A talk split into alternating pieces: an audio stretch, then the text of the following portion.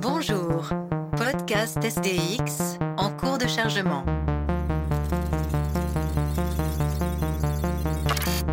Erreur critique. Infection virale en cours. Corruption des données. Mutation, chaos, Violence. robot, sexe, Fiction. guerre. Infection complète des systèmes logiques. Bonsoir à tous pour ce second SDX de la saison 3. Bonsoir Cyril. Emoji, bonsoir. Bonsoir Antoine. Bonsoir. Depuis quelque temps, euh, un documentaire euh, fait beaucoup parler de lui. Il s'agit de Social Dilemma, hein, ce documentaire qui est passé sur Netflix, hein, un documentaire euh, que beaucoup de gens ont vu, que beaucoup de gens discutent, et nous-mêmes, évidemment, bons petits soldats que nous sommes, nous l'avons euh, regardé. hein. et euh, dans ce documentaire, il y a bien des choses dont nous pouvons parler et dont nous parlerons, mais il y a tout de même quelque chose qui nous a un petit peu, comment dire, marqué, frappé. Hein. C'est le dispositif narratif de ce documentaire.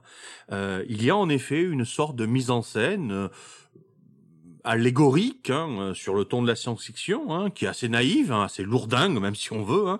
Et ce dispositif euh, nous a fait penser à un article que nous avons lu il y a bien longtemps, un article de Victor Tausk. Victor Tausk, un contemporain de Freud, un peu plus jeune que lui, qui a écrit un article sur les machines à influencer. Et nous sommes dit, c'est frappant de voir à quel point il y a là euh, quelque chose qui renvoie à ce que décrit Victor Tausk, ce euh, psychiatre, hein, ce psychanalyste presque, puisqu'il était en formation de psychanalyste, si je peux dire, auprès de Freud. hein. Euh, avant son suicide, hein, bon, nous allons voir tout ça. hein. Et ce Victor Tausk décrit euh, ce qu'il appelle la machine à influencer. hein.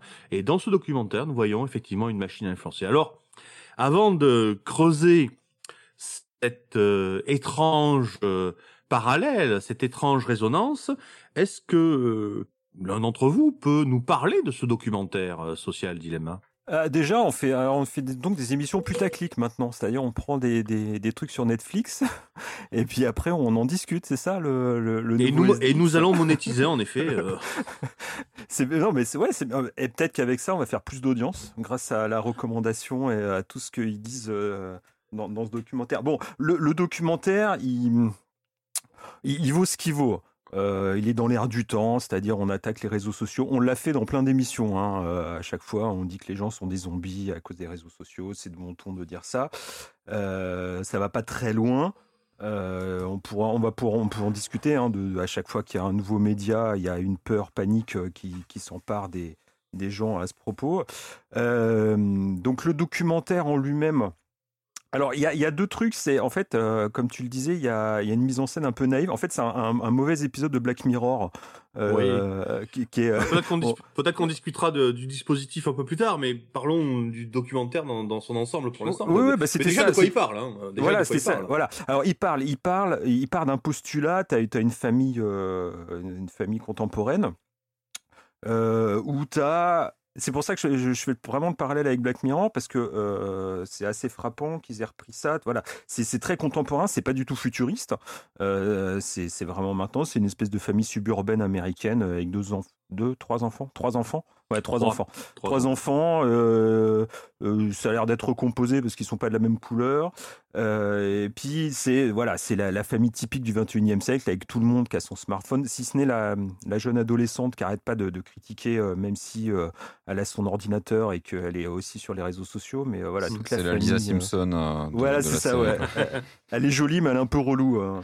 Et, et puis tous les autres, évidemment. Alors, t'as la gamine euh, qui. euh, Alors, la gamine, c'est marrant parce que elle m'a fait. euh, La plus jeune. Ouais, la plus jeune. L'asiatique. Ouais, c'est La coréenne adoptée. C'est quasiment le, ça, le, le- le même perso qu'il y a dans une très bonne série anglaise qui s'appelle Years and Years et qui est aussi la, où tu as une gamine au début de Years and Years, elle a à peu près cet âge-là, elle est complètement obsédée aussi par les réseaux sociaux et par, euh, par la technologie. euh, bon, après, ça, ça lui pose de, quelques problèmes, mais euh, voilà, c'est c'est carrément pompé sur son perso. Euh, et donc on suit euh, la vie euh, courante de, cette famille et en même temps il y a tout un tas d'intervenants. Alors ça après c'est côté documentaire où il y a tout un tas de, de, de gars de la, voilà, de repentis de la Silicon Oui, parce que parle-nous de quoi parle ce documentaire. Voilà. Enfin, Donc, il y a, c'est, surtout sur ça que ça, tourne. C'est tous les repentis de la Silicon Valley, euh, de tous les réseaux, euh, Twitter, Pinterest, euh, Facebook, euh, euh, qui sont là en train de, de, de, de, faire leur mea culpa de on a détruit le monde avec nos outils, nos algorithmes, on a détruit la jeunesse et tout ça. Tout, tout ça après centré euh, sur un espèce de, je sais plus son nom, euh, le barbu là, euh, euh l'ancien non pas l'ancien. Le rasta blanc. Ouais, celui qui est, qui est, qui est quoi, éthiciste, qui, enfin, qui fait de l'éthique chez Google. Ça m'a fait rire. Non, non, non, tu confonds. Non, tu confonds le. Ah non, alors, oui, oui, il y a, le Rasta. Il y a, il y a le Rasta qui est super. Hmm. J'avais déjà vu son nom, je me souviens plus. C'est un des, voilà, un des grands gourous qui lui, pour le coup, euh, ressemble au gars dans Devs, hein, le, le, le, le, mmh. patron euh, de, la boîte dans Devs. Mais, en, moins euh, intéressant, je trouve. En moins intéressant, ouais. Il même s'il dit deux, trois trucs intéressants, mais il a. Et non, non, je parlais de l'autre, là, le, les, celui qui fait de l'éthique chez Google. ouais, le, qui en fin de compte, c'est, enfin, tout, tout, le documentaire tourne autour de lui et de son business pour conscientiser les, les, gens de la Silicon Valley. Hein. Ouais, puisqu'ils vendent des, conférences euh, sur les dangers. Enfin, Exactement. c'est formidable, on est en Amérique, donc tout se recycle. Il, il vend sa, son histoire, quoi, en gros. Ouais, ouais, c'est ça, ils vendent son histoire et ils vendent. Euh, enfin, il, il, essaie euh, de, de rendre. ouais, de, de, rendre acceptable ce que, ce que tous les autres, ce que tous les autres font, quoi ou de, les retourner. En fait, ils sont tous aperçus que c'était des gros, ils sont tous des gros cons, mais ils n'arrivent pas à l'accepter. Voilà, moi c'est comme ça que je l'ai vu. Hein. bah, là, je trouve que le, le, positionnement du, du documentaire euh, tourne Donc autour vous de toujours pas dit quel était le sujet? Hein? Bah, bah c'est sur le, les dangers, des, le, danger des réseaux sociaux, si tu veux. Enfin, si, si, tu, si tu résumes le truc. Mais euh, non mais euh, rapidement, c'est le danger des réseaux sociaux, mais on va on va traiter les, les, différents points euh, et, le sous-texte aussi, c'est important. Mais le, je dirais que le thème central, l'idée qui est abordée euh, de manière majoritaire au fil du documentaire, c'est que et c'est pour ça qu'il y a des repentis. C'est ça qui est, qui est important, c'est que ce qu'ils ont créé les dépasse. C'est-à-dire qu'en fait, on n'est pas dans le cadre d'une manipulation euh, de type euh, publicitaire ou marketing traditionnel, où des gens inventent des slogans pour vendre quelque chose, et puis des fois, parce que je sais pas, les gens sont bons dans ce domaine-là, ça marche, et donc ça fait vendre des choses. On est plutôt dans le cadre où c'est un peu le, c'est un peu l'histoire du golem, c'est-à-dire qu'en gros, ils ont créé une créature qu'ils ne maîtrisent pas, dont eux-mêmes ont été les, euh, les victimes. C'est-à-dire qu'à un moment donné, je crois que c'est un, des gars qui bossait chez Pinterest qui disait que toute la journée. Alors, pour info, ce qu'on dit, ce sont des gens qui, la plupart du temps, ce sont des product managers, ce sont des gens qui ont vraiment euh, participé à la, création, à la conception de, des interfaces, de l'ergonomie, euh, enfin du, cœur de produit.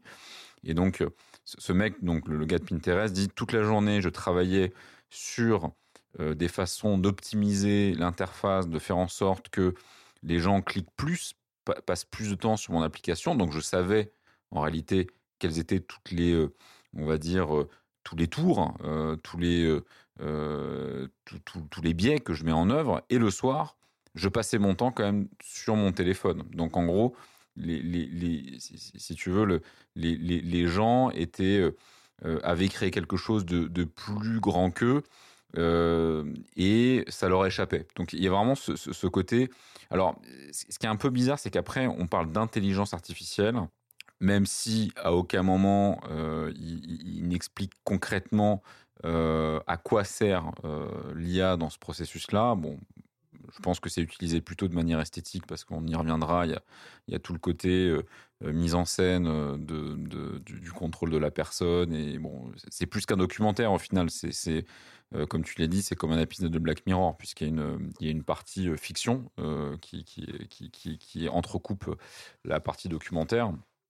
Et donc, Au final, voilà, c'est ça en résumé. C'est euh, on, a créé un monstre. euh, plus personne ne le maîtrise. Euh, il est en train de détruire nos vies. Il détruit nos familles. Euh, donc, on a des scènes de fiction. On voit une famille à table euh, se déchirer parce qu'ils n'arrivent pas à poser leur téléphone. Euh, ils deviennent, à un moment donné, il y a un, un des gosses qui devient hystérique, qui, euh, qui se met à, à casser avec un marteau un vase dans lequel on a mis les téléphones parce qu'on s'est dit, tiens, pour une fois, on va manger son téléphone. C'est la petite fille. Ouais, c'est la petite fille. Donc voilà.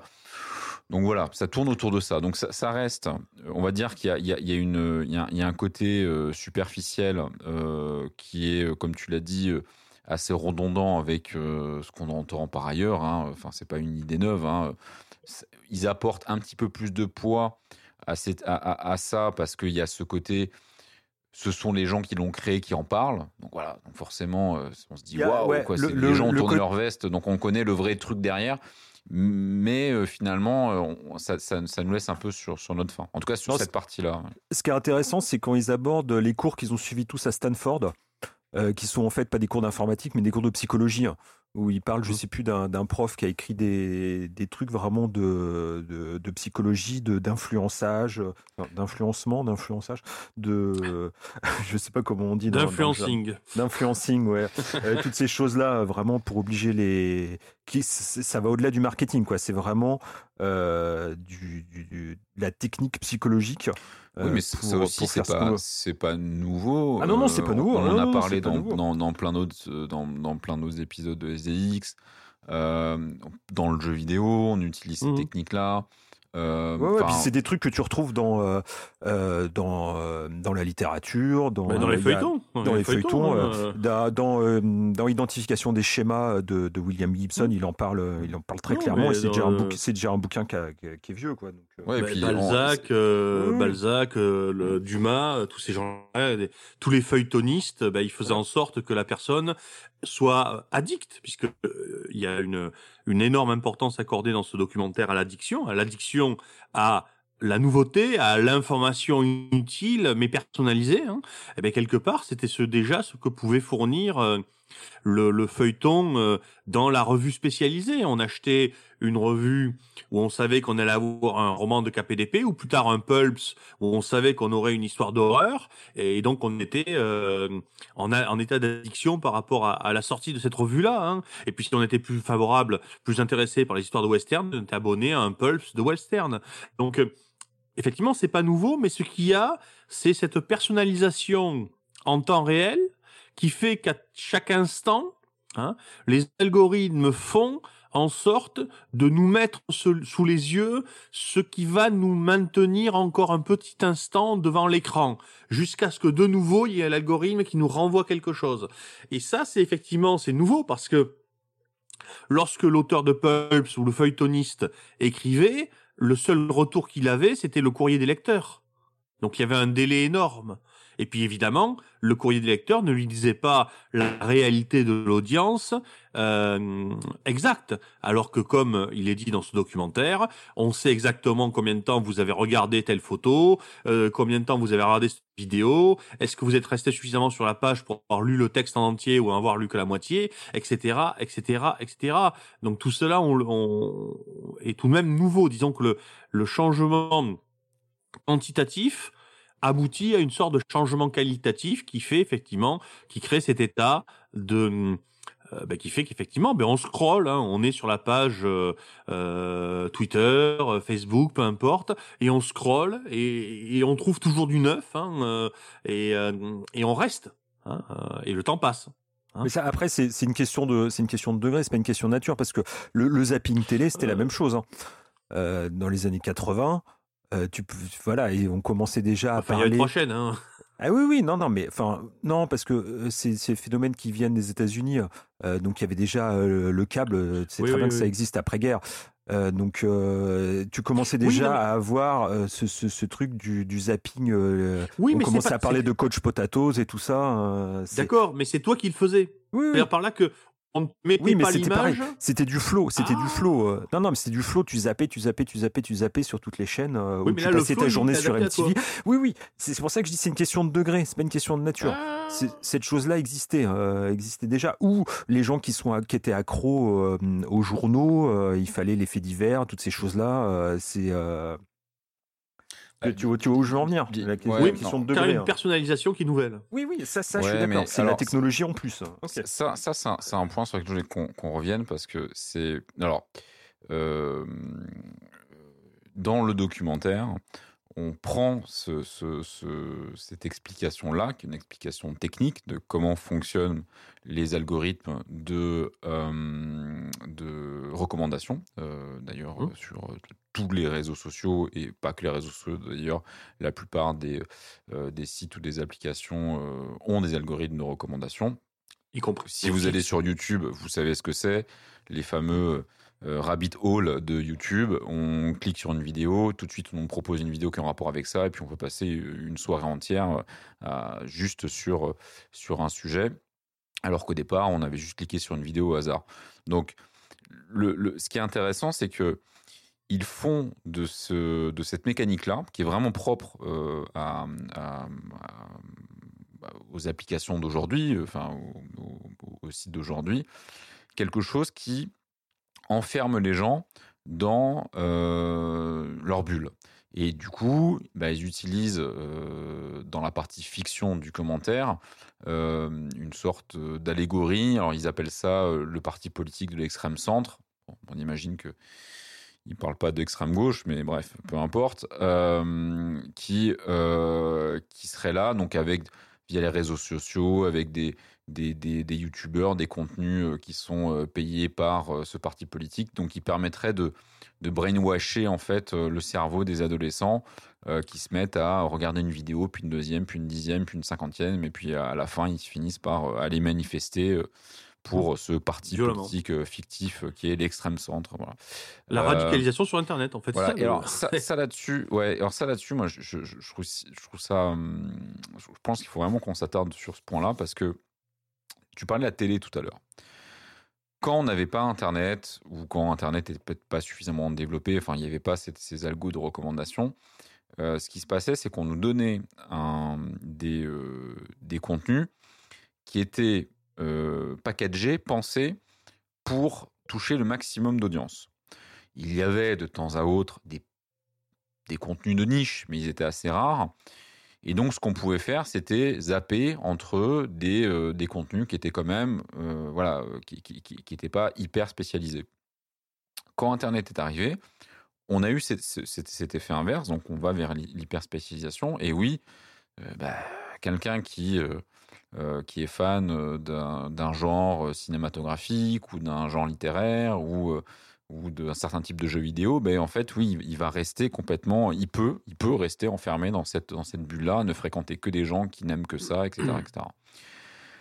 Est-ce que c'est un mal? Est-ce que c'est un bien? Je ne sais pas. Euh, honnêtement, moi j'ai l'impression que euh, moi, dans ma consommation quotidienne euh, de- d'informations, au sens large, ça a plutôt été un bien, dans le sens où j'utilise ces algorithmes de recommandation pour creuser des sujets euh, de manière très rapide. C'est-à-dire Mmh. que, euh, le, le- ce que ce que le documentaire met de côté, c'est que aujourd'hui, il est possible de d'aller en une soirée. Alors, pas de devenir expert de quelque chose. Je suis d'accord que forcément, c'est une illusion, mais on peut quand même creuser un sujet très rapidement. Et ça, la télé, euh, les autres médias ne le permettaient pas. Euh, alors, les livres Ah, y le permettent. livres, hein. Les livres le permettent, mais c'est sur des échelles de temps qui sont beaucoup plus longues. C'est-à-dire que il faut, faut lire un livre sur un sujet, puis ensuite il faut éventuellement, euh, euh, comment dire, s'intéresser à ça. Bon, il y, a- il y a tout l'aspect bibliographique, mais ce que je veux dire, c'est que vraiment il y a ce côté immédiat de, de- de connexion avec l'information. Et donc là-dessus, ils ont choisi le biais politique pour euh, représenter le côté négatif de l'algo de recommandation. Et c'est très partial, bon, comme euh, d'ailleurs les autres exemples qui, qui donnent sont Mhm. aussi euh, très très. comme- enfin, il y a un biais à chaque fois. qui, qui- qui- encore une fois, c'est le sous-texte dont, dont je parlais tout à l'heure, mais Mais je trouve ça dommage qu'on n'ait pas montré quand même ce que ça apportait. Et, et d'ailleurs, les soi-disant repentis euh, disent au départ que oui, Internet au début c'était génial, ça permettait de faire des choses extraordinaires. C'est comme si d'un coup, d'un coup d'un seul, ce n'était plus possible. Ben non, c'est toujours possible. C'est juste que on fait le choix aussi. Les gens font le choix de, de, de, de, passer leur temps, je ne sais pas moi, sur Instagram euh, plutôt que sur d'autres sites. Enfin voilà, c'est aussi faut, ça renvoie aussi à la responsabilité de chacun, je pense. et puis, euh, eux, ils ont, ils ont aussi envie de devenir, de, ils ont aussi envie de devenir millionnaires. Hein. Voilà, c'était surtout ça. Internet à la base, c'était pas pour se faire du pognon. Eux, à un moment, il a fallu qu'ils monétisent euh, leur mmh. truc. Donc euh, voilà, c'est c'est pour devenir milliardaire. Bah, disons qu'effectivement, c'est plus facile, quoi dire, aujourd'hui, euh, si tu as un compte Facebook, que tu trouvé quelques bons amis dont tu sais qu'ils sont euh, à peu près honnêtes, à peu près intelligents, etc., tu peux, en t'appuyant sur les sources qu'ils trouvent eux, et qu'eux-mêmes d'ailleurs trouvent sur des murs d'autres amis, tu peux finalement assez vite avoir de l'information de qualité euh, ou de mauvaise qualité. C'est pas ça la question, mais disons que si tu choisis bien, tu peux avoir cette information de qualité rapidement hein, pré-trié, pré-analysé. Hein, euh, je, suis tout à fait d'accord avec toi. Mais ça aussi, ça a un danger, c'est de, ne pas s'exposer à ceux qui justement euh, seraient radicalement en désaccord avec toi ou avec ton point de vue. Tu peux te dire, voilà, je lis des choses avec lesquelles je suis pas d'accord, mais euh, tu ne lis pas des choses avec lesquelles tu n'es pas d'accord sur la pertinence. Tu oui, bah, attention, parce que le gars qui est abonné à Libé, euh, il va pas aller lire à d'autres journaux. Tu, tu vois, c'est vrai. Bah sans, sans, doute. Euh, alors qu'effectivement, ben justement, on a, on a, on a parlé d'un article de Libération euh, euh, dont on dira quelques mots sans doute euh, juste avant euh, ce podcast, par exemple. Hein. donc oui, effectivement, je, je suis d'accord avec avec vous. On, on, a sans doute, grâce à ces machins, à ces algorithmes de, de recommandation, c'est une grande aisance. c'est machin. Oui. c'est machine. C'est bah oui, non mais c'est machine parce qu'on va y venir aux machines. Hein. faut pas oublier le dispositif de ce documentaire. Mais donc je veux dire par rapport à ces algorithmes de recommandation, par rapport aux pages Facebook qui sont elles-mêmes d'ailleurs jamais tout à fait euh, neutre, c'est-à-dire qu'on ne voit jamais véritablement un mur neutre, on voit un mur qui est euh, reconstruit par des algorithmes suivant ce qu'on a cliqué, suivant etc., etc. etc. En tout cas, c'est vrai que c'est très commode. Et c'est parce que c'est très commode qu'effectivement, quand on allume son ordinateur, on n'ouvre pas 25 onglets en disant, enfin si on ouvre 25 onglets, mais on n'ouvre pas, euh, je sais pas moi, 10 euh, sites de journaux français pour aller se cogner toutes les euh, les sommaires. On n'ouvre pas 10 sites de journaux américains pour se cogner tous les sommaires, etc. On va sur des des des, des sites, des endroits, hein, soit une fois ce sont des pages Facebook, des fils Twitter, ce genre de choses, pour avoir une information prétriée. Au fond, ce que les algorithmes font pour nous, c'est ce qu'on faisait nous-mêmes à la main quand on avait des pages NetVibe. Vous vous souvenez hein, des pages NetVibe? On arrivait à se fabriquer notre euh, euh, méta-agrégateur RSS euh, thématique, etc., etc. Eh bien, on n'a plus besoin de fabriquer une page NetVibe. Ça prenait du temps pour fabriquer une page NetVibe, une bonne page NetVibe. Hein. Et eh bien, maintenant, on va simplement sur Facebook, Twitter, etc. T'as plus d'agrégateur RSS tu utilises plus ça euh, Non, j'utilise. Enfin, j'ai, ben, quand j'ai eu mon compte Facebook supprimé, je me suis dit super, je reviens sur NetVibe, etc. Et puis comme on m'a fait revenir sur Facebook, et ben je voilà quoi. c'est, voilà quoi. En fait, c'est sur toi qu'on aurait dû faire un documentaire. non, non, mais je, je voilà. Quoi, c'est, non mais sans rien, tu, tu utilises plus du, plus rien de, de faire de la curation euh, avec un, des flux RSS. parce que parce que sur sur Facebook, j'ai trouvé quelques personnes, quelques pages qui sont extrêmement bien foutues, avec lesquelles j'ai une information euh, qui me convient. Ah bon, en même temps, euh, euh, je m'intéresse plus forcément à l'information en général, mais euh, oui, non, mais quand je dis non, non, mais quand je dis l'information, c'est ça peut être scientifique. ah, ah bah oui, non, mais j'ai technologique. J'ai ce que je veux, quoi. Je veux dire, j'ai quelques pages Facebook où j'ai quelques-uns des, des, des, grands universitaires sur certains domaines. Bon, ben je suis content, quoi. Ils parlent de leurs publications, ils collent des extraits de bouquins, ils voilà quoi. Hein. je suis, je me contente de ça et c'est pour ça que je suis totalement tributaire de Facebook aujourd'hui, quoi. Hein. Alors, euh, je sais bien que en 15 jours, je peux retomber sur mes pattes. Hein. mais euh, mais à chaque fois, j'ai c'est le c'est le j'ai perdu euh, deux comptes Facebook hein, qui ont été supprimés à deux reprises. Et je, sais que ce sera pareil. Quoi. Je veux dire, il va j'aurai un énorme manque parce que parce que c'est commode, parce que c'est commode. C'est ça le, piège, au fond, c'est que c'est extrêmement commode. Euh, et c'est pour ça que ça marche. Hein. C'est pour ça que Bah, ça marche. c'est pour Mais il est vrai qu'on peut faire autrement. On n'est pas obligé. hein. On n'est pas obligé. On n'est on n'est pas obligé. euh, et euh, je, je dirais que euh, aujourd'hui, on a quand même une, une profusion euh, de, de réseaux sociaux. Malgré, là, on parle beaucoup de Facebook. En réalité, euh, Oui, parce qu'on est Facebook, vieux. Moi, j'utilise quasiment, j'utilise plus Facebook depuis des années. Mais toi, toi peut-être que tu continues. Mais, mais euh, moi, j'ai plutôt tendance Oui, aujourd'hui à utiliser plusieurs en fait euh, réseaux sociaux. Euh, voilà, je continue à avoir des agrégateurs. euh, alors, j'utilise plus NetVibes, mais j'utilise une sorte de clone qui, qui marche très bien. Euh, j'utilise Reddit. J'utilise bon, de temps en temps un petit peu Facebook, mais vraiment de moins en moins. Euh, j'utilise Twitter. Je vais utiliser encore à côté pour d'autres choses Instagram. Enfin, voilà, en fait, il y a un éventail, quoi. Et je passe de, du- de, de l'un à l'autre et j'y trouve des choses différentes. Mais euh, Mais le, euh, j'ai pas l'impression d'être captif en fait d'un d'un seul d'un seul réseau, d'une seule marque. Oh, on l'est pas, oui et non, mais disons que moi, par rapport à Facebook, pour y revenir sur le cas de Facebook, c'est que par rapport à l'âge, l'âge des universitaires, par exemple, hein, ce que je lis, ben, ils sont ils sont pas sur euh, Telegram. Tu vois ce que je veux dire hein je, je suis abonné à des pages Facebook euh, de, de spécialistes de américains de la Révolution française, de spécialistes des armées du XVIIIe siècle, etc. Euh, les mecs, euh, Facebook, c'est le, c'est ils ont appris, ils ont appris ça il y a, il y a 10, 15 ans, je sais pas, enfin un truc comme ça. Euh, quand ils étaient encore à peu près en âge d'arriver à comprendre, euh, mais ils changeront pas, tu vois ce que je veux dire hein Donc il y a un effet générationnel aussi, quoi, avec un décalage. Ouais. Donc euh, parce qu'il y a aussi ça, je veux dire, je, je peux aller ailleurs, mais j'aurais pas, je trouverais pas les mêmes gens. hein. Et donc du coup, effectivement, je suis un petit peu tributaire de ça, mais mais encore une fois, je euh, c'est pas c'est pas une déploration parce que quelque part, effectivement, oui, mais c'est normal, hein, c'est pas euh, faut, voilà, c'est pas c'est pas pervers, euh, euh, c'est comme ça. Hein, euh, euh, mais c'est pas vraiment, enfin. Il n'en parle pas dans le documentaire de ça, parce qu'effectivement, quelque part, justement parce que ce n'est pas pervers, parce que ce n'est pas si problématique que ça, eh ben ça les intéresse pas quoi. Ce que tu disais tout à l'heure. hein.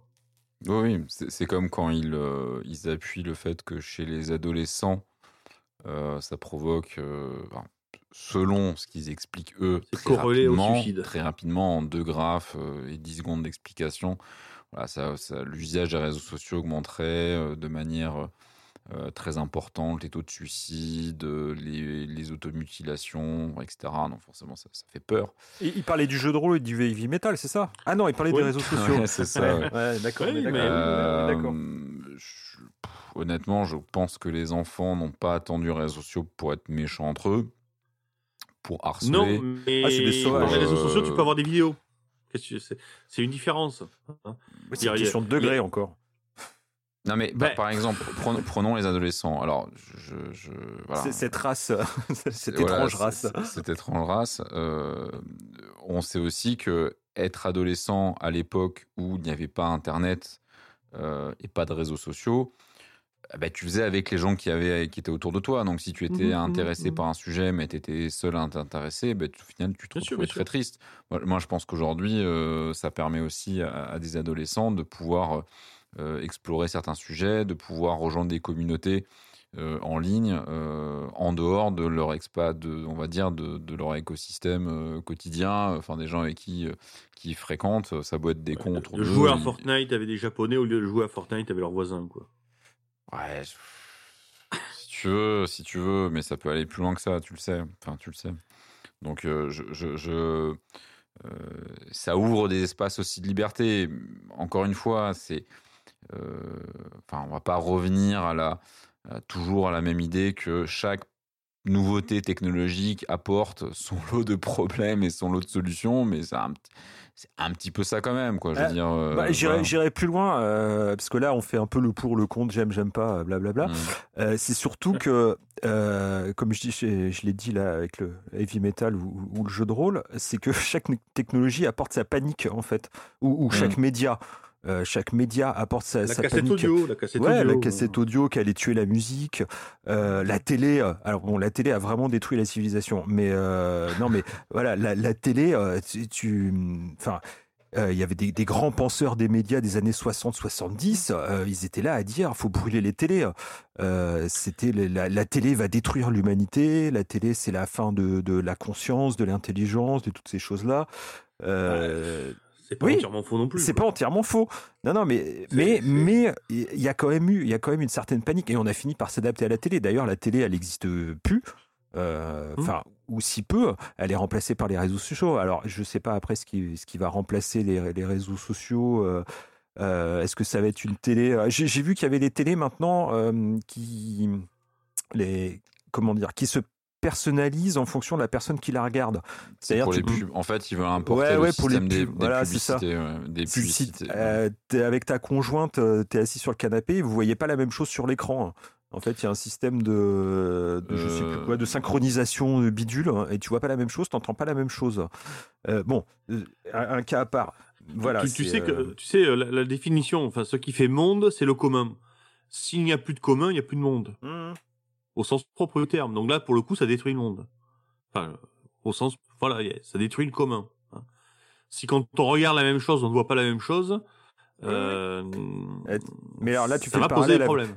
tu fais le parallèle avec euh, la, la, la, la personna- personnalisation à outrance euh, des Ouais. algorithmes sur. Oui, Mm. mais en le- en l'occurrence, tout le monde est sur Facebook. Tu vois ce que je veux dire? C'est le commun, c'est qu'on y est tous, même si on a des contenus différents. Euh. Enfin, on y est tous. euh, non, Oui, mais oui. oui, oui, Non, non, non, mais non, je, oui, je oui. vois ce que tu veux dire. Tu, mais, tu vois ce que je euh, veux dire Est-ce que la télé, euh, on l'a regardée tous ensemble, par exemple on, euh, on y est et- tous, mais on voit, on voit des choses différentes. Le, le, le, le, le- Mm. le contenant est, est identique, mais pas le contenu. Euh,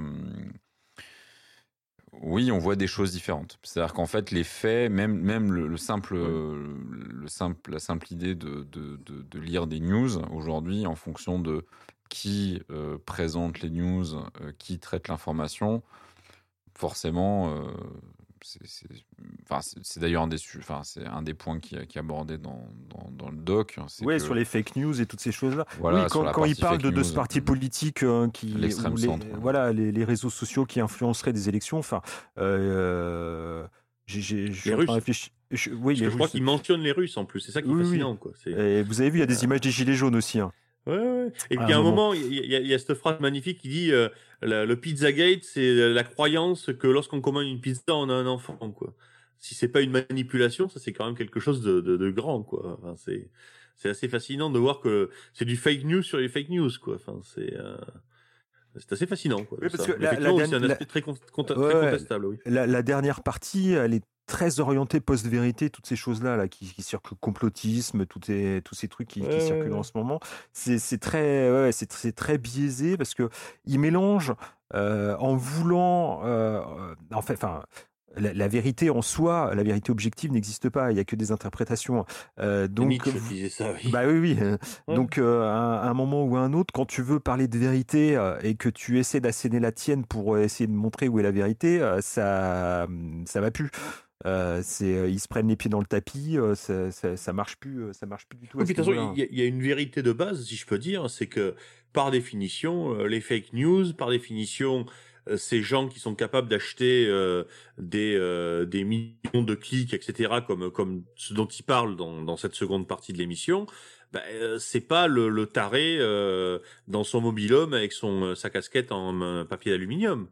Hein enfin, ou alors c'est un taré avec une casquette en aluminium euh, qui a des millions de dollars à disposition. Hein. Euh, c'est pas eux qui peuvent faire ça. Faut arrêter les conneries, quoi. Je veux dire, euh, c'est pas euh, l'individu complotiste tout seul qui peut influencer une élection. hein. Et là- et là- c'est même là, pas l'ensemble des. c'est- C'est c'est bien. Il faut bien sûr de l'argent. Il faut des moyens. Il faut des relais. euh, il- Enfin, euh, c'est puis là, trivial ce mais puis tu as l'impression qu'ils découvrent que les médias sont manipulés par la politique. Ou Voilà, oui, c'est ce euh, euh, un peu ça. Ils découvrent où tout d'un coup, euh, comme si avant les journaux n'étaient pas manipulés par les, les oui, politiciens ou ou toutes ces même choses-là. même pire que ça. Je veux dire, faut- faut- je, rappelle toujours. publique, cette- voilà. Je rappelle toujours ce qu'était le, le journalisme jaune aux États-Unis. Hein. Oui, oui. Ce qu'on appelle le journalisme jaune, c'est quand même euh, aller raconter euh, dans les journaux américains des journalistes qui disent nous avons vu des Cubains, on est en 1898, hein, nous avons vu des Cubains, les civils cubains frapper les mains des marins euh, américains qui se noyaient pour les faire se noyer, alors qu'en fait les journalistes en question n'étaient pas à Cuba quand le, le cuirassé a explosé et les marins se sont noyés, hein, et qu'en fait on sait très bien les témoins qui étaient là que euh, les Cubains ont fait tout pour sauver les, les marins américains, quoi. Mais tu vends une guerre comme ça. Hein Donc effectivement, c'est rien de nouveau. Hein.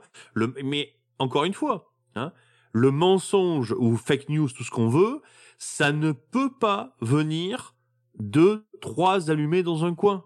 Enfin, euh, faut, faut arrêter les conneries. Ça ne peut pas venir de trois allumés dans un coin. Il faut que ça vienne de gens qui ont les moyens. hein. Et puis les, Euh, les, allumés, comme tu dis, les allumés dans un coin sont un prétexte euh, pour, Tout à fait, tout à fait. pour- voilà, pour pour euh, pour faire circuler la fake news. C'est là où je veux en venir. Tout à fait. Puis rien n'est rien n'est plus efficace que de refiler les informations qui t'embêtent à des complotistes ou des tarés pour qu'ils les reprennent, même si ces informations sont vraies, parce qu'ils vont les disqualifier. Hein Donc quelque part, vaut mieux faire circuler les informations qui, qui sont embêtantes que tu voudrais faire taire, Mhm. hein, mais si tu les fais co- circuler dans les bons réseaux, hein, ça va les disqualifier. Donc encore une fois, euh, le problème ne vient pas euh, euh, de, de ces gens-là. hein. Il vient bien d'organisations plus vastes, des entreprises, des partis politiques, tout ce qu'on veut, hein. mais pas pas des, des de gens Donc- donc, comme gros- ça isolés. Grosso modo, tous les repentis de la Silicon Valley sont des démocrates et ce qui les fait chier, c'est que les républicains utilisent mieux le, le- le truc que. Voilà, Tout bon, à fait, euh, et qu'ils ont gagné la dernière oui, élection et, qu'ils ont gagné la dernière élection grâce à ça. C'est ça qui, ça qui les emmerde. Il me semble, il y en a qu'un, je crois, qui est libertarien euh, dans la Silicon Valley. Euh, je sais plus lequel c'est. Vous cherchez en Enfin, même temps là, si vous Il- voulez. il- et c'est, y a- et- Oui, non, non, mais il y a vraiment, sont- libertarien.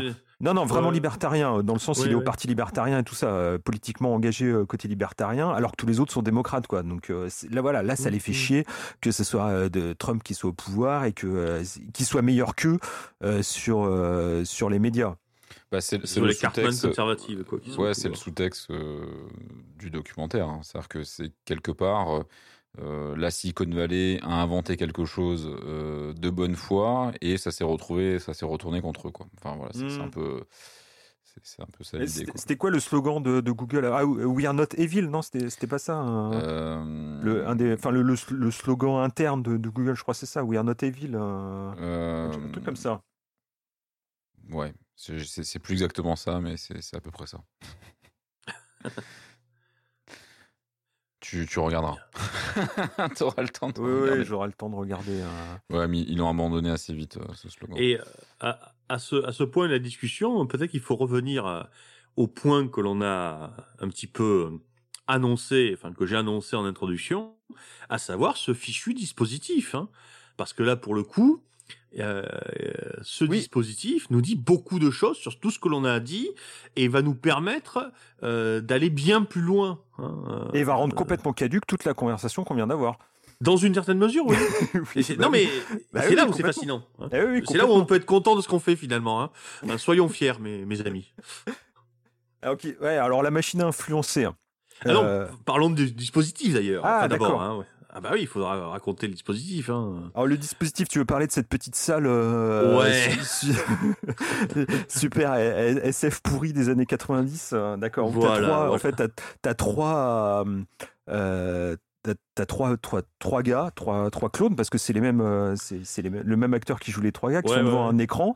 Et puis t'as euh, principalement le jeune adolescent euh, du, Ouais, du docudrama qui est comme un, un espèce de zombie en 3D qui est comme s'il est non pas un zombie pardon une marionnette euh, comme Ouais. s'il était retenu par des fils au plafond. Et puis euh, alors il est à moitié en 3D lui il est pas voilà il est pas vraiment humain euh, c'est qu'un profil 3D et puis il y a des écrans qui défilent devant lui les informations les trucs. Et donc il y a, il y a ces trois trois mauvais génies qui lui envoie, qui le bombarde.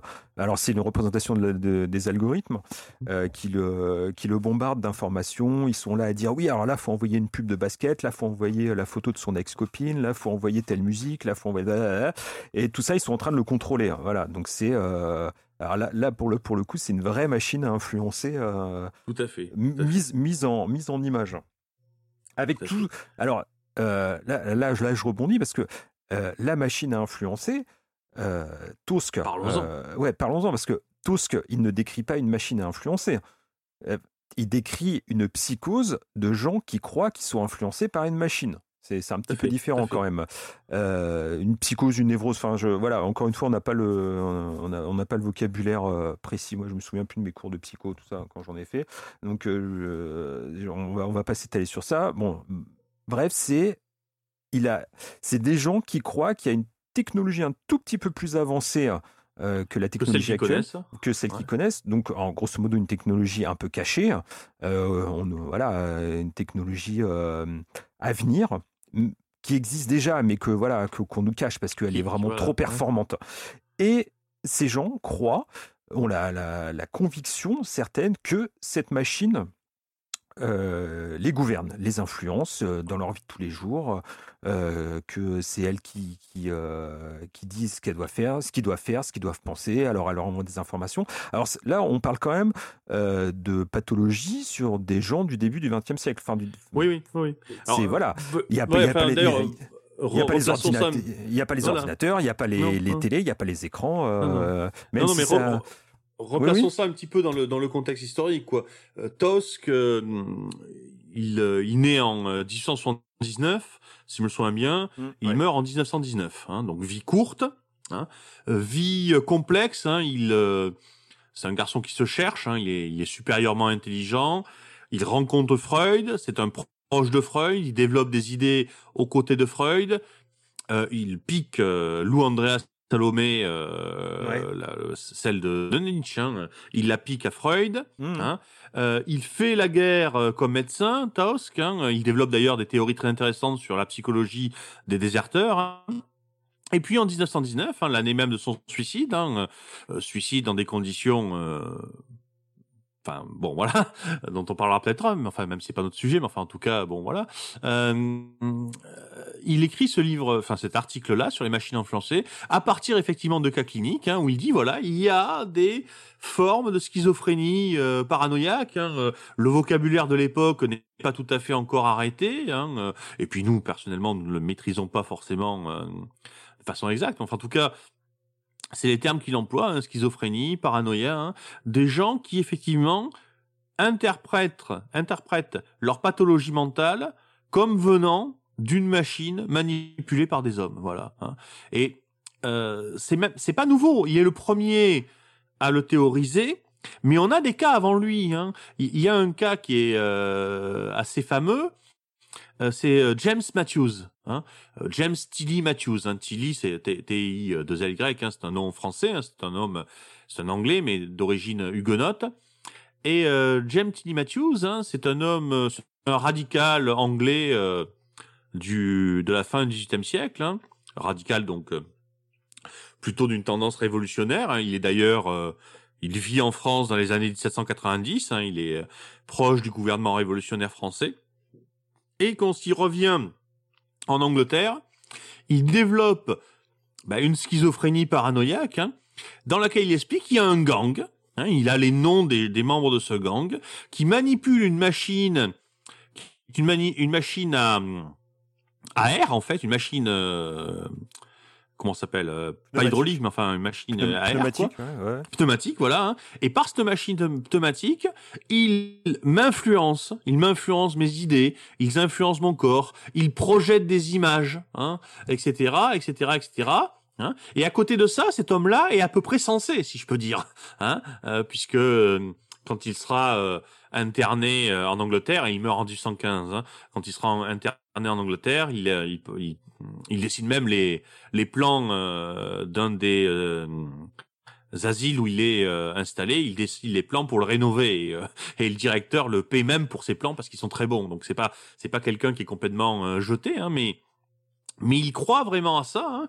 et euh, cette pathologie existe encore, hein, elle est toujours identifiée. hein. J'ai- lu euh, il y a pas très longtemps un cas clinique de ce type-là, hein, où on a euh, un homme qui pense qu'il y a des drones manipulés par un policier qui lui envoie des, des petites euh, décharges de rayons laser derrière les oreilles pour lui donner des pensées, pour etc. etc. Donc c'est ça qui est fascinant. Mais là où, où tout devient vraiment fascinant, hein, c'est que cette machine influencée qu'on nous montre dans le documentaire, fait donc de nous, puisque nous y croyons à cette machine, puisque nous la voyons dans ce documentaire, je veux dire, euh, certes, c'est une fiction, c'est une fiction euh, euh, explicative, mais nous y croyons à cette machine. Personne va dire qu'il n'y a pas d'algorithme chez Google euh, pour voilà. Donc nous y croyons à cette machine. Nous, eh ben ça fait de nous très exactement des schizophrènes et paranoïaques. Et c'est là où c'est fascinant tout de même. Puis tu peux même aller plus loin. La, la Silicon Valley dans son ensemble serait une énorme machine à influencer le monde. Oui. Donc on, Oui. on vivrait tous, on serait tous des schizophrènes hein, qui vivraient dans un monde euh, dirigé par une énorme machine à influencer qui se situe soit euh, dans la Silicon Valley, soit dans les data cen- dans les data centers dont on ne sait pas très bien où ils sont. Tu vois, on dit qu'ils sont euh, sous, sous la mer, euh, dans le cercle euh, polaire, de toutes ces choses. Ce qui, même, ce qui est vrai, hein, parce que euh, mais il y a, il y a un côté fantasmagorique à, à- à- à tout ça. Et est-ce qu'on serait alors est-ce qu'on serait pas voilà tous atteints d'une- psychose paranoïaque euh, face à face à ces machines qui nous Oui, contrôleraient hein Sauf que là, pour le coup, euh, enfin, je veux dire, euh, je sais bien que que l'objet de la folie pour le fou est vrai, mais Euh, Oui, oui. mais euh, je, je ne crois pas personnellement que qu'on puisse nous on n'est pas tous fous je veux dire Google existe vraiment hein euh, ou alors c'est vraiment qu'on va mal je veux dire hein, vous comprenez ce que je veux dire? Donc euh, c'est bien la réalité. Et de même hein, tu, l'as rappelé tout à l'heure hein, cette machine a un niveau technique légèrement supérieur au niveau technique que l'on connaît mais là on a l'explication du recours à l'explication par l'IA hein ce que disait Antoine tout à l'heure, hein, ces gens-là, au lieu de dire simplement il y a des algorithmes, ils disent il y a des intelligences artificielles. Parce qu'algorithme, quelque part, c'est dans notre niveau envisageable. Intelligence artificielle, c'est juste au-delà. Hein, des, gens ordinaires comme nous, hein, et même d'ailleurs des gens comme eux. Mais là, on a vraiment une description de, de- on a tous les éléments. Hein. On a les gens qui manipulent la machine, qu'on a vu dans l'émission euh, venir expliquer et venir euh, de- demander presque pardon d'avoir euh, lancé cette machine. On a la machine, hein, et nous, on a le rôle du schizophrène paranoïaque. hein. Et c'est vraiment quelque chose de fascinant. Alors, je ne sais pas si c'est volontaire euh, aux auteurs de ce documentaire, mais en tout cas, ça éclaire la chose sous un jour vraiment particulier, quoi. Parce que comment faut-il interpréter ça hein Euh, Et j'avoue que je n'ai pas vraiment de réponse à ça, en fait. Oui, oui, c'est, mais c'est, euh, c'est, assez étonnant d'être pris dans ce paradoxe.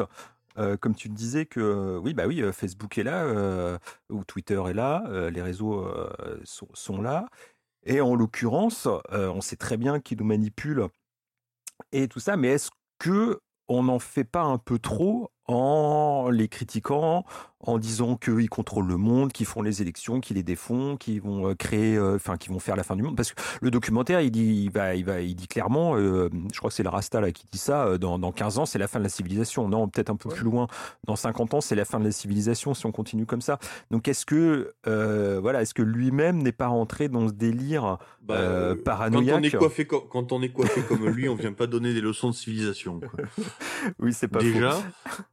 Non mais soyons sérieux. Bon. euh, Non mais oui effectivement. Enfin de toute façon mais pourquoi est-ce qu'on dit que c'est très dangereux et tout ça? Et parce que parce qu'on n'est pas seulement schizophrène, on est paranoïaque. J'ai envie de répondre bêtement. hein, dans ce schéma-là. hein. Donc puisqu'on est paranoïaque, il est normal que nous disions que cette machine va nous détruire. Il y a, il y a un autre truc, parce que il va falloir qu'on y arrive au point Matrix. Mais ça ça m'a fait exactement. et c'est- c'est- ça fait une super grille de lecture pour Matrix en fin de compte. Si on réfléchit bien à tout ça, euh, c'est euh, c'est voilà, c'est- Matrix, c'est juste une énorme machine à, à influencer. euh, j'ai- perdu le nom de, de Keanu Reeves dedans. euh, euh, Neo. Neo. Neo. Neo. Neo, en fin de compte, tout, tout ça, c'est qu'un délire paranoïaque euh, d'un petit employé de bureau euh, qui croit qu'il est influencé par, euh, une machine, par un machin. Alors, est-ce que, derrière tout ça, il faudrait voir la, main des, frères, des sœurs Wachowski derrière ça qui, influencerait ce pauvre Keanu Reeves, tout le truc? J'ai hâte de voir le, le 4 là, qui est en tournage. T'as hâte de le Euh, voir. Tu ouais, hâte de ouais, le si, voir. si, ouais, ouais, j'ai- ah, si, si, si, attendez, j'ai hâte de le voir. euh, Oh. C'est euh, voir comment ils arrivent, à, ils arrivent à se sortir de l'ornière dans laquelle ils se sont mis euh, avec les, les, Avec les- avec- milieu, hein. voilà, avec euh, les, les, j'allais dire les deux opus les suivants. Non, non, avec l'en- l'en- le- l'entièreté de leur œuvre, euh, comment ils vont réussir à sortir de ce truc euh, 20 ans après euh, euh, tout ça. Est-ce qu'il va y avoir un truc méta?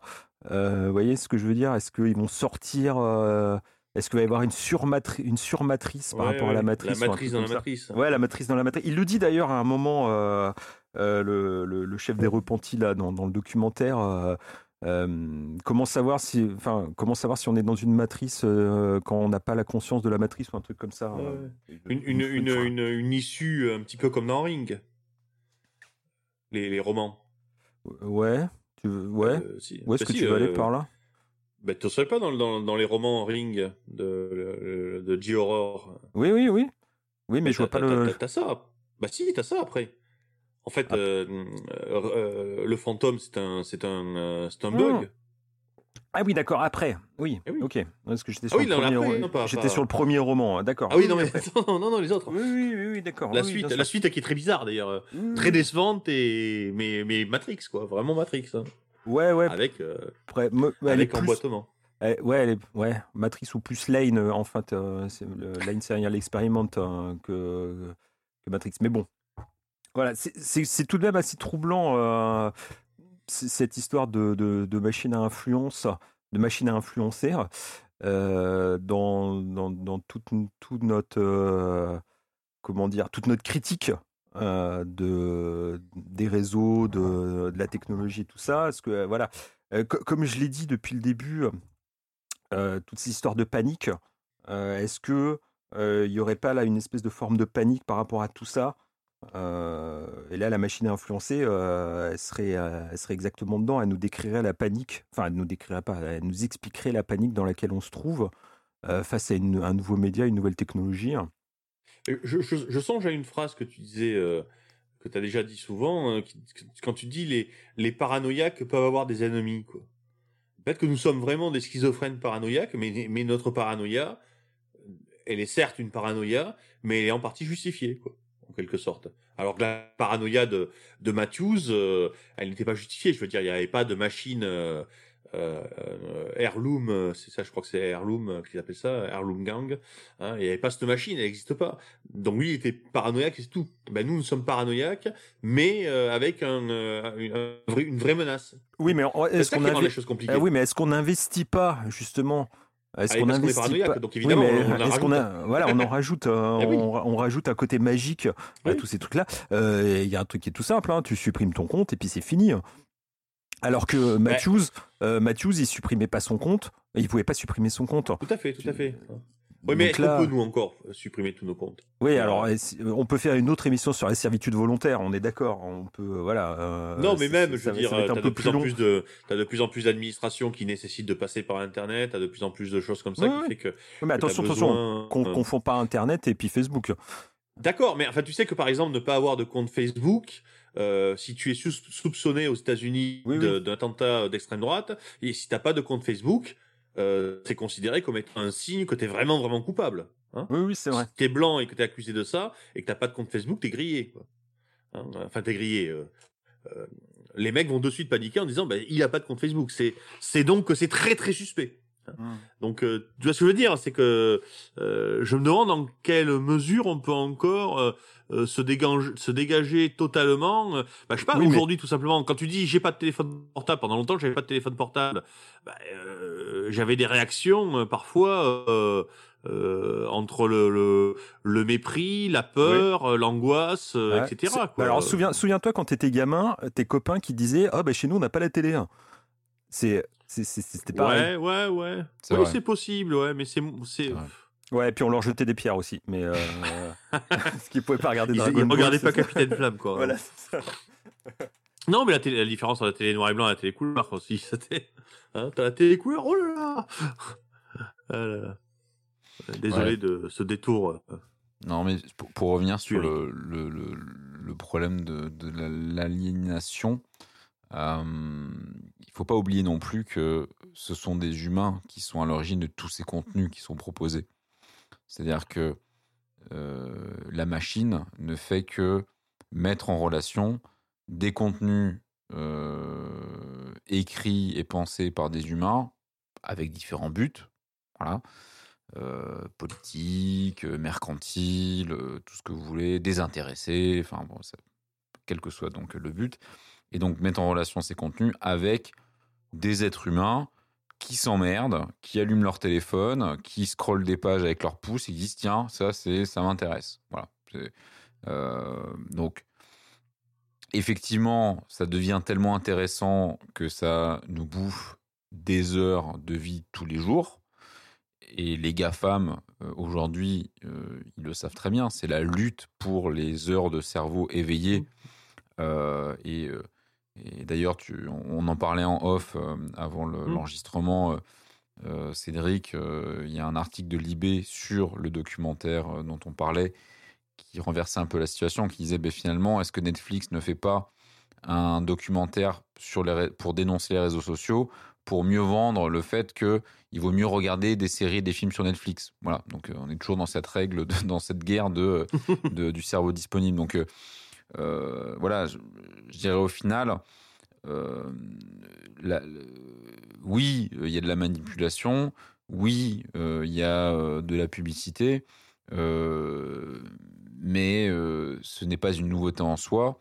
Ce qui est une nouveauté, c'est vraiment l'accès rapide à cela et le côté rabbit hole dont je parlais tout à l'heure avec les vidéos YouTube, ben on l'a aussi sur les réseaux sociaux. Donc on creuse, on creuse, on creuse, et puis, et puis on finit par... euh, oui, on peut finir par s'enfermer dedans.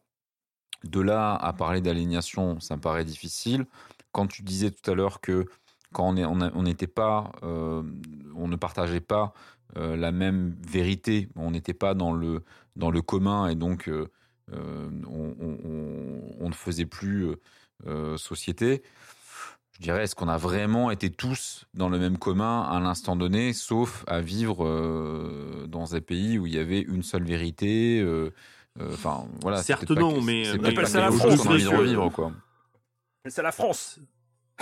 Non, non, mais euh, Personne ne serait non, prêt mais à revenir à ça, quoi. Enfin, je veux dire, c'est, c'est non, d'accord, mais bon, mais euh, quand tu avais euh, des comment dire des journaux par exemple papier, tu savais au moins ce que tu lisais. C'est-à-dire que par exemple, si tu lisais, euh, je sais pas moi, euh, euh, Le Figaro ou si tu lisais Libération, ben tu tu tu si t'étais pas trop bête, tu savais bien que tu avais un point de vue euh, bien spécifique lié à cette publication. Là, le Non, problème, c'est qu'on a toi. une Non, non, ça- impression. Non, ça c'est toi qui lis Le Figaro ou Le Monde avec un, avec un esprit, avec un peu de recul. Mais aujourd'hui, entre quelqu'un qui lit.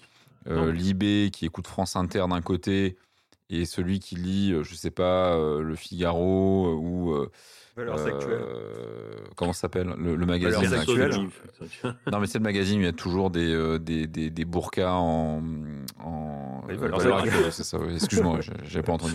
Voilà, entre le mec qui, qui lit Va- Valeurs actuelles et, et, et qui écoute euh, d'autres radios un peu Attends, plus à droite. Radio Courtoisie. Exactement, Radio Courtoisie. Euh, voilà, ils vivent pas non plus dans le même monde. Enfin, je veux dire, ils sont. Non, mais enfin, Bah, je sais pas, c'est pas. Commence à faire discussion de bistrot là, les gars. non, pourquoi Non, mais c'est, non, mais t'es enveloppé, t'es, aussi enveloppé Mais oui, de, de- si mais tu veux, Oui, mais il y a- il y, a une différence entre, il y a une différence entre voir ce qui t'enveloppe. C'est-à-dire, quand t'écoutes Radio Courtoisie, tu te dis pas, j'ai là face à moi un point de vue parfaitement objectif où tous tes points de vue sont, sont, euh, sont là, où il y a, ou alors c'est vraiment que t'es très con. Ah non, mais il y a des gens, je pense, qui, qui Non, mais- vraiment Radio Courtoisie avec cette idée-là. hein. Enfin, Je sais, euh, mais enfin suis- bon.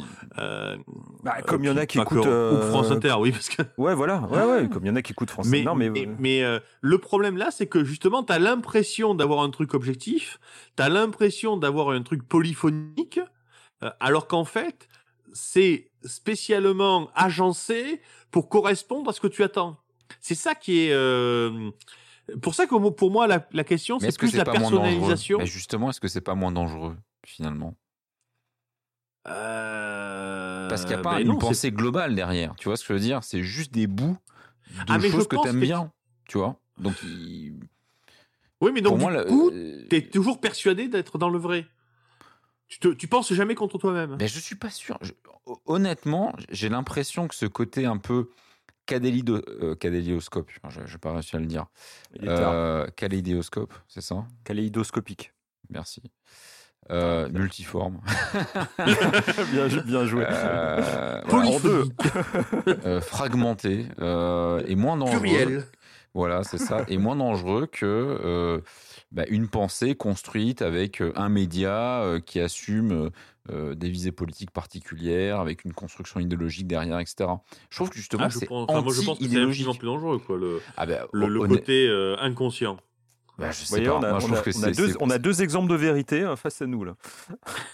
je trouve que ouais je sais pas moi je trouve que c'est vraiment l'antithèse de l'idéologie et euh, et peut-être que des gens arrivent à s'enfermer dans des dans des bulles parce que ils ont finalement euh, peu de son intérêt donc euh, voilà euh, tout tourne autour d'un seul et, et- et les réseaux sociaux les amènent quelque part euh, parce qu'ils sont ils se mettent eux-mêmes en fait dans, dans cette contrainte là Non, attends, la façon dont c'est montré dans le documentaire est ridicule, on est d'accord. hein.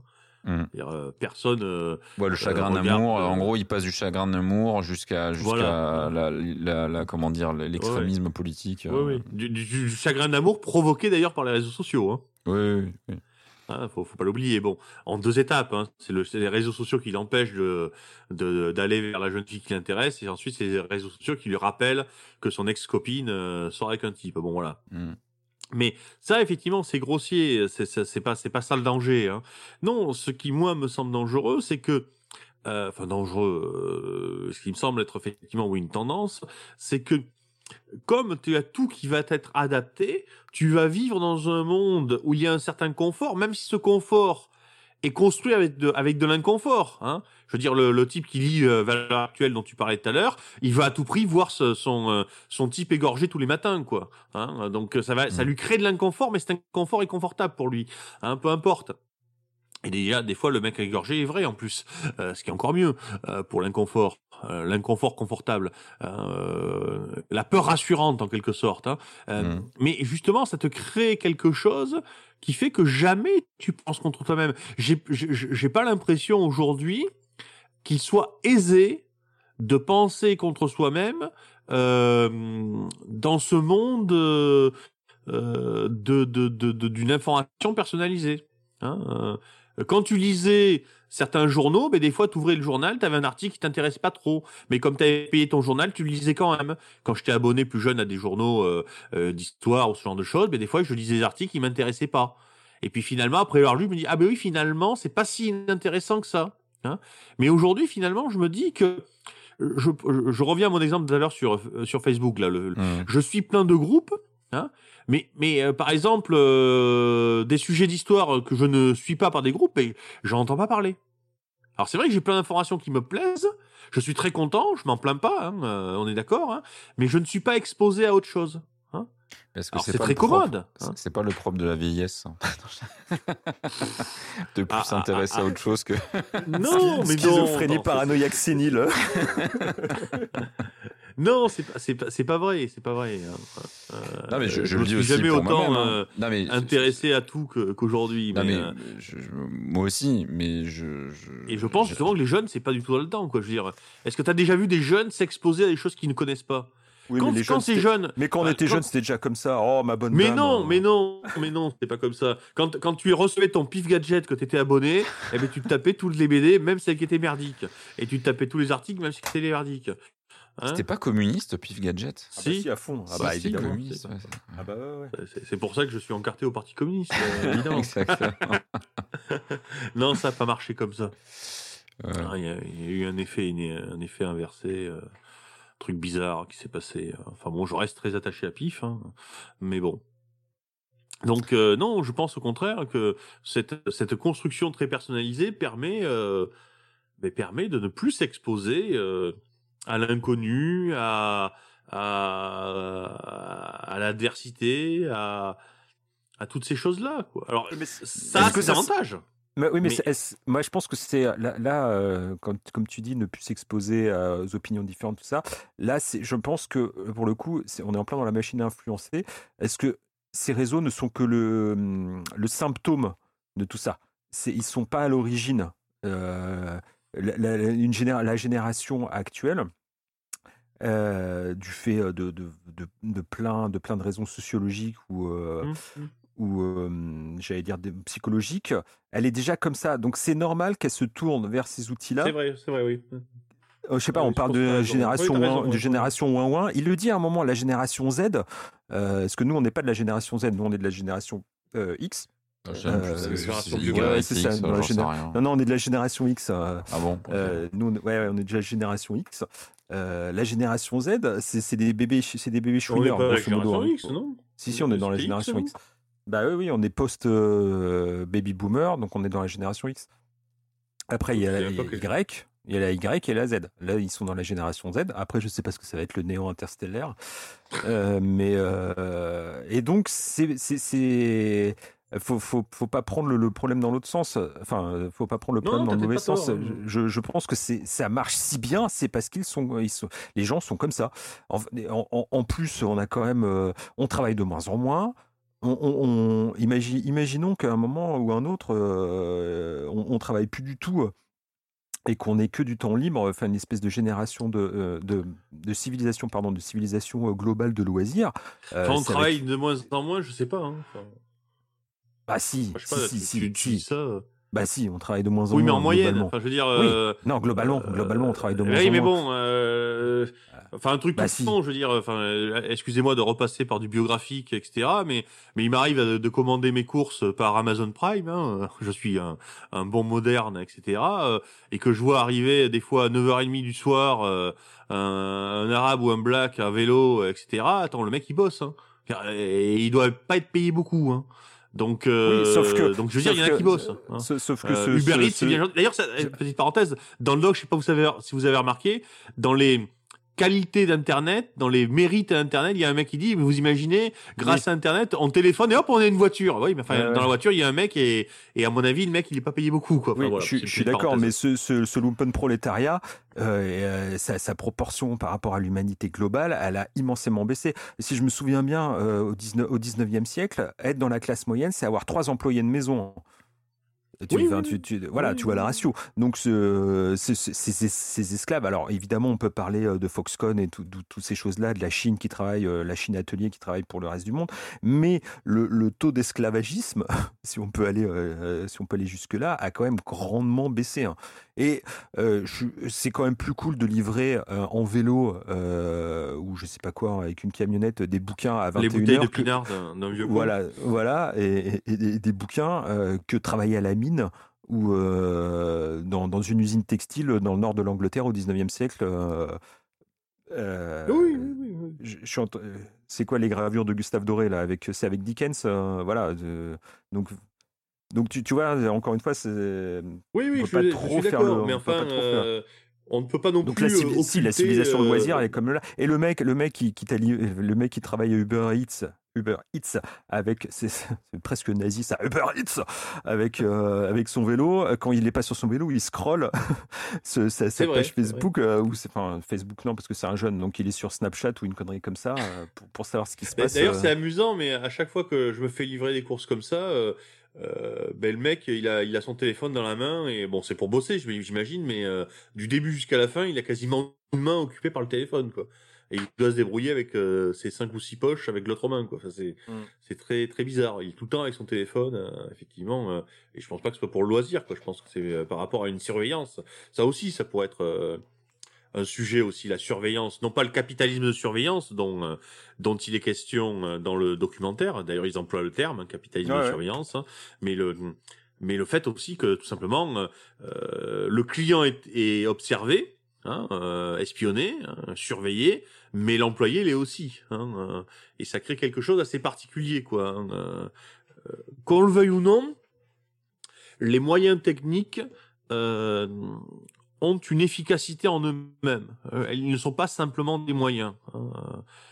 et de fait, bah oui, ben, surveiller quelqu'un au 19e siècle quand t'es pas dans la pièce, c'est difficile.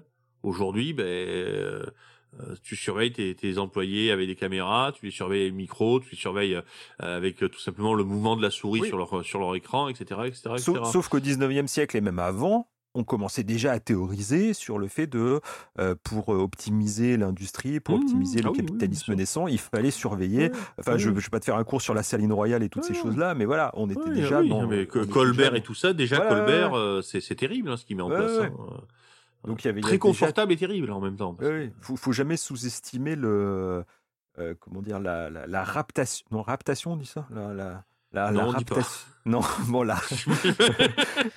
le, pour une fois le qu'on- fois niveau boit rien. de l'homme, quoi. Voilà. C'est c'est atroce. hein. On fait une émission sans boire et on n'arrive plus à, à parler. C'est- C'est- c'est- Ah non, que de l'eau en plus, ça c'est terrible Ouais, ça. ouais, J'aurais dû faire Ça, c'est- venir mon livreur. euh. Non, mais non, il peut plus. Il y a le couvre-feu. Ah non, toi t'es pas en zone couvre-feu. Non, Si, t'as le non, droit. putain, nous, on s'en Si, fout t'as le droit de te faire livrer à bouffer pendant le Oui, couvre-feu. t'as le, je oui, t'as le droit. Oui, évidemment. Ah, c'est merveilleux ça, putain, ça c'est génial. D'ailleurs, je crois Voilà. que j'ai vu sur le Bon Coin, il y a des mecs qui revendent des petits, euh, les petits paniers Uber Eats, là que tu mets dans le dos, euh, justement pour pouvoir circuler à, à scooter euh, librement. Non, vrai. Putain, non mais c'est génial quoi. Quelle époque, bah, euh, quelle époque ah, On merveilleuse. vit une époque formidable. Ouais. Mais je trouve qu'on n'a pas réussi à se mettre d'accord. euh, On n'a pas réussi à épuiser totalement ce, ce sujet de la Alors, où est-ce que tu veux aller. Non, Non, non, il veut finir, non, là, il va aller justement, j'ai- courir. j'ai j'ai rien d'autre à dire, mais je- on n'arrive pas en fait à, à trouver. euh, Mais non, parce qu'on est euh, trop influencé, influencé par cette machine. Voilà, on n'arrive pas à en sortir. je, je- moi, je reste persuadé que euh, les exemples que tu donnes sur les gens qui lisaient et qui, euh, malgré eux, euh, tombaient sur un article qu'ils n'avaient pas envie de lire et puis c'est formidable, du coup ils découvrent autre chose, c'était qu'une infime partie de la population, que la très grande majorité des, enfin, des gens à- avant Internet, ils découvraient pas d'autres choses. Ils ils restaient dans leur monde à eux. Et, et- et- et c'était un accident s'ils s'ils sortaient du chemin. Et aujourd'hui, je pense que les accidents sont plus nombreux parce que il y a plus de pos- possibilités. Au-delà de la, personnali- de la personnalisation, euh, ben, il y a encore Google, il y a encore les, tu peux encore faire des recherches libres. Euh, donc oui, euh, Ah, Tes- passions sont assouvies, Google, euh, Google euh, n'est pas neutre hein, dans, tes, dans tes recherches. Google n'est pas neutre non plus, mais voilà, on- n'est on n'est pas En non fait, t'es du, plus, côté- t'es du côté de la Silicon Valley, toi, c'est ça? Bah bien sûr, hein, ils, bo- ils bossent pour eux. Quoi. Moi, je suis toujours du côté de, du Toujours du côté, toujours du côté. C'est un des hommes Toujours qui manipule la machine à influencer. Euh, disons que de, de toute façon, moi, j'ai un vrai problème avec la, la société dans laquelle on vit aujourd'hui parce que j'ai l'impression, c'est peut-être peut-être aussi un délire, euh, je ne sais pas, euh, schizophrénique. J'ai l'impression qu'on vit la société euh, fantasmée euh, de mon enfance, en fait. C'est-à-dire que j'ai l'impression Oui, que oui. la, la- la- vie aujourd'hui, c'est euh, ce que j'imaginais à, à 10 ans en me disant, ce ce serait incroyable si c'est ça qui arrivait, que tout le monde soit sur un... Enfin, je sais pas, moi quand j'avais 10 ans, j'avais un ordinateur et, euh, et les gens qui avaient des ordinateurs, c'était des tarés, tu vois. Enfin, je veux dire, c'était vraiment, les- c'était Mhm. vraiment les nerds, quoi. C'était les gens qui étaient, euh, qui étaient mis de un côté. ZX euh, 80. à voilà, genre, euh, et, et- et- et c'est ces gens-là aujourd'hui qui, euh, qui ont triomphé et, putain, limite, ça me fait. Et limite aujourd'hui, les, les gens euh, qui euh, à l'origine n'avaient pas cette passion-là et qui maintenant passent leur vie entière sur les écrans, ça me fait limite flipper à quel point Mhm. cette espèce de prophétie s'est réalisée, quoi, si tu veux. Tu vois? Mhm. Donc, euh, je, je- ça serait nier ce que je suis que d'aller euh, contre ça. Enfin, il faudrait vraiment que que je parte, euh, tu vois, en Inde, euh, que je me dépouille de, de tous mes biens, tu vois, pour faire un reboot complet. Mais je veux dire, si, si je En si je suis fidèle à moi-même et En et- Inde, tu rigoles, c'est rempli de développeurs en Inde. C'est vrai. Il y a des usines à développeurs là-bas. Ouais, c'est vrai, c'est vrai. T'achètes des Non, voilà, ouais, à 2 c'est- dollars. Ouais. Donc voilà, faut que je, serais- faut- je, je- je devrais être en totale contradiction avec ce que je suis euh, depuis toujours pour renier ça. Quoi. C'est vraiment, c'est.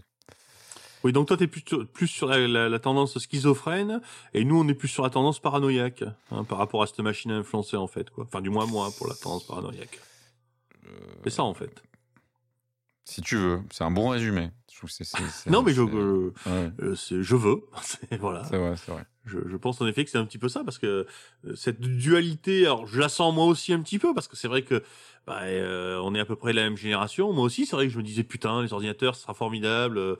Euh, si tout le monde aime jouer à l'ordinateur, si tout le monde ceci, tout le monde cela. Quand j'étais gamin, je jouais au wargame. On avait parlé dans notre documentaire sur dans Mhm. notre documentaire, notre podcast euh, sur euh, les jeux vidéo. Hein. Quand j'étais gamin, je jouais à des wargames sur cartes, hein, euh, avec euh, des cartes qui faisaient 2 mètres carrés, euh, euh, 800 pions en carton, euh, 150 pages de règles, etc. Et on se disait, bon Dieu, si on avait un ordinateur. Et puis maintenant, on a tout ça, quoi. Et, et, et- et bien sûr que j'en suis heureux, bien sûr, tout ça, mais il y a quand même effectivement une sorte. De toute façon, les, les, les utopies réalisées laissent toujours un goût amer. Hein. euh, Ouais. sans compter que les utopies réalisées sont parfois des dystopies. Hein. Euh, C'est très difficile de faire la différence entre une utopie et une dystopie. hein. Et lorsque l'utopie se réalise, eh ben, effectivement, là, on se rend compte que la différence entre le meilleur des mondes et le pire des mondes euh, n'est pas évident, évidente euh, à voir parfois. hein. Mais en tout cas, il y a toujours l'amertume et la déception. Quoi. hein. Euh, Les fantasmes réalisés sont toujours décevants. hein, Pour euh, revenir à du langage psychiatrique. hein. Et qu'est-ce qui se passe lorsqu'on est déçu par le fantasme réalisé? C'est qu'on fabrique un autre fantasme qui va plus loin, etc., etc. Alors, est-ce qu'on est en train de fantasmer une société avec plus d'ordinateurs, plus d'informatisation? J'ai tendance à penser que oui, puisque il suffit de voir le développement des téléphones, euh, la 5G qui va arriver, qui va effectivement permettre d'avoir encore plus de contenu, plus avec tout ce qu'on veut. Euh, J'ai l'impression qu'on est plutôt dans, dans une solution qui dit voilà euh, notre mal-être par rapport à l'abondance de produits numériques, après à, par rapport à l'omniprésence de tout ça, c'est de l'augmenter. Hein peut-être que c'est vrai, hein, euh, peut-être, pourquoi pas. Hein mais euh, mais j'en suis pas sûr. Hein, j'en suis pas sûr. Donc oui, je suis plutôt du côté paranoïaque, euh, même si euh, je comprends tout à fait ton point de vue schizophrène. hein. Et toi, Cyril, tu es paranoïaque ou schizophrène? Les deux. il, y en a un qui essaie de battre l'autre. Je vous dirai pas lequel, mais. euh. Non, non, oui, oui. Non, mais c'est. hum, euh, ouais, tout à l'heure, tu, tu, tu disais, tu as, rapidement évoqué le côté euh, c'était mieux avant, euh, de, truc de fantasmer euh, le. Hum, je, pense qu'on n'a pas assez de recul, en fait, pour savoir. je, je- à plusieurs reprises, j'ai évoqué cette panique hein, qui, nous prend de, face à tout ça, parce que est-ce qu'on est à un changement civilisationnel ou pas, j'en sais rien. Parce que à, une petite échelle, on pourrait dire que oui, depuis 10 ans, ça a changé, oui, depuis 50 ans, ça a changé, oui, depuis 500 ans, ça a changé, oui, depuis 2000 ans, ça a changé. Et puis en fin de compte, on, est juste des, des, des hommes des cavernes avec un, un peu plus d'outils. euh, tu, tu vois, notre psychologie, euh, elle n'a pas, plus elle a, elle a pas fondamentalement changé. Ça, ça, c'est important, c'est important parce que euh, est-ce qu'on est plus heureux maintenant qu'avant j'ai souvent l'impression ça- que- qu'il y a plein de débats qui tournent autour de ça. Quoi. Enfin, Mm. Je veux dire, euh, euh, oui, euh, si euh, on, on arrête tout ça, on, on deviendra plus heureux. Quoi. On se reconnectera avec la a- Terre, ouais. avec la réalité, etc. Les conneries évangéliques, ouais, d'accord. Ouais. On va aller sur ce terrain-là, ouais, d'accord. Ce, qui, ce qui est intéressant, c'est juste de rappeler que de toute façon, le, le, le degré de, de, de- de- Alors, je sais pas si le degré de bonheur, c'est- une échelle très intéressante, mais en tout cas, le, on va dire le, le niveau de, de confort mental de l'être humain, pour être un petit peu plus euh, Mhm. dans, dans le registre euh, psychiatrique ou psychanalytique, il est égal de toute façon, euh, quel que soit son contexte. Parce que c'est une. c'est- comment dire, sauf les cas extrêmes, où il y a des gens qui sont euh, de toute façon euh, dépressifs de par nature, ou des gens qui sont extrêmement joyeux Mhm. par nature, mais bon, ce sont vraiment les, les deux, euh, voilà, les deux minorités. La plupart, du gens, de la plupart des gens, de toute façon, se- se- seront euh, voilà, de, de, de, nature égale, quel que soit euh, ce qui, ce qui traverse, sauf évidemment euh, traverser des guerres, des épidémies, des choses atroces, travailler à la mine, je suis d'accord. Ça, ça, ça sera de toute façon jamais euh, profitable pour l'épanouissement personnel. Mais à part des drogues, à, à part, à part des drogues qui modifieraient la chimie de notre cerveau, rien ne nous rendra foncièrement plus heureux ou plus malheureux. Enfin, c'est, c'est... Ouais, enfin, il y a quand même des, ouais, il y a quand même ouais. des contextes. Ouais, non, non. Là, je, Non, non, mais non, non, il y a quand même, moi, il y a je- quand même des je- contextes civilisation, enfin, soci- sociétaux qui fait. Il y a quand même des épidémies de suicides sur, euh, voilà. Euh, je, le cas du Japon, euh, il y a quand même Ouais, beaucoup, ouais. de- beaucoup d'études qui sont sorties sur les 50 dernières années, c'est-à-dire le rebond après euh, la Seconde Guerre mondiale. Euh, Oui, il y a c'est plein de choses comme ouais. ça effectivement qu'il faut prendre en compte. Le, le Ouais, ouais. suicide du samedi soir en France, hein, ouais, surmortalité des jeunes garçons. euh. Mais en fait, moi, je vois deux, deux limites à ce que tu dis, euh, Antoine. Euh, la première, c'est que le bonheur ou le sentiment de contentement, il est euh, certes euh, par rapport à une donnée objective, mais il est surtout par rapport aux attentes. C'est-à-dire que ce qui nous rend heureux, c'est d'être en accord avec nos attentes.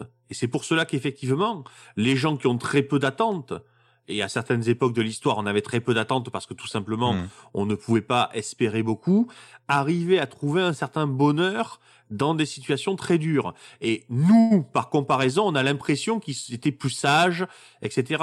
Mais euh, l'homme qui au XVIe siècle arrive à vivre euh, et à survivre à la mort euh, de ses trois enfants et de sa deuxième femme, euh, c'est parce que c'est comme ça. Hein euh, et que si ça pouvait et si ça pouvait être autrement, eh bien il serait aussi triste que nous. Tu vois ce que je veux dire Mhm. Hein?